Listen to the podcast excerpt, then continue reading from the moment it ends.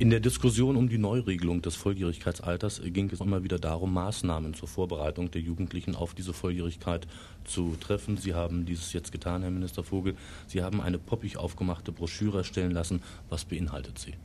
Diese Broschüre will den Personenkreis, um den es geht, also die 18, 19 und 20-Jährigen, erstens äh, auf diesen Zeitpunkt aufmerksam machen, dass da etwas geschieht, was für sie von Bedeutung ist und dann wird in ein paar, wie ich glaube, ganz äh, verständlichen und plastischen Beispielen deutlich gemacht, was das nun eigentlich im Einzelnen heißt.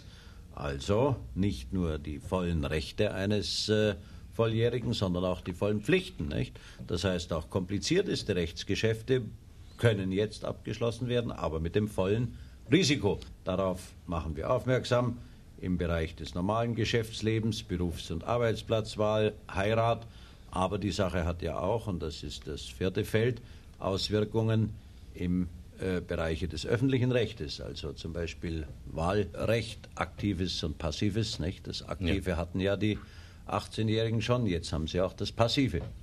Sie hatten als Minister einmal den Satz formuliert, der Jugendliche mit 18 darf als Wehrpflichtiger einen Panzer fahren, aber nicht einen Moped-Kaufvertrag unterschreiben. Können wir vielleicht mal ein konkretes Beispiel aus dieser Broschüre herausnehmen, was Sie direkt ansprechen und aussagen wollen?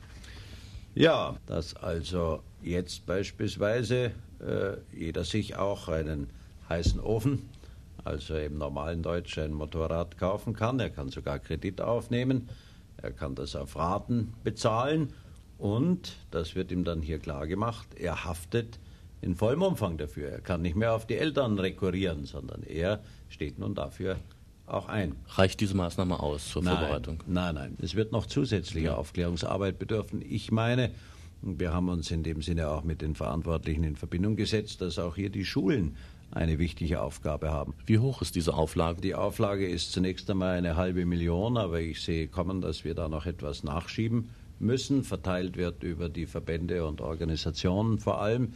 Liegen schon eine Menge Bestellungen, etwa vom äh, gewerkschaftlichen Bereich vor, von der Gewerkschaftsjugend aber auch andere Gruppen, Jugendverbände und so weiter äh, können das kostenlos bekommen.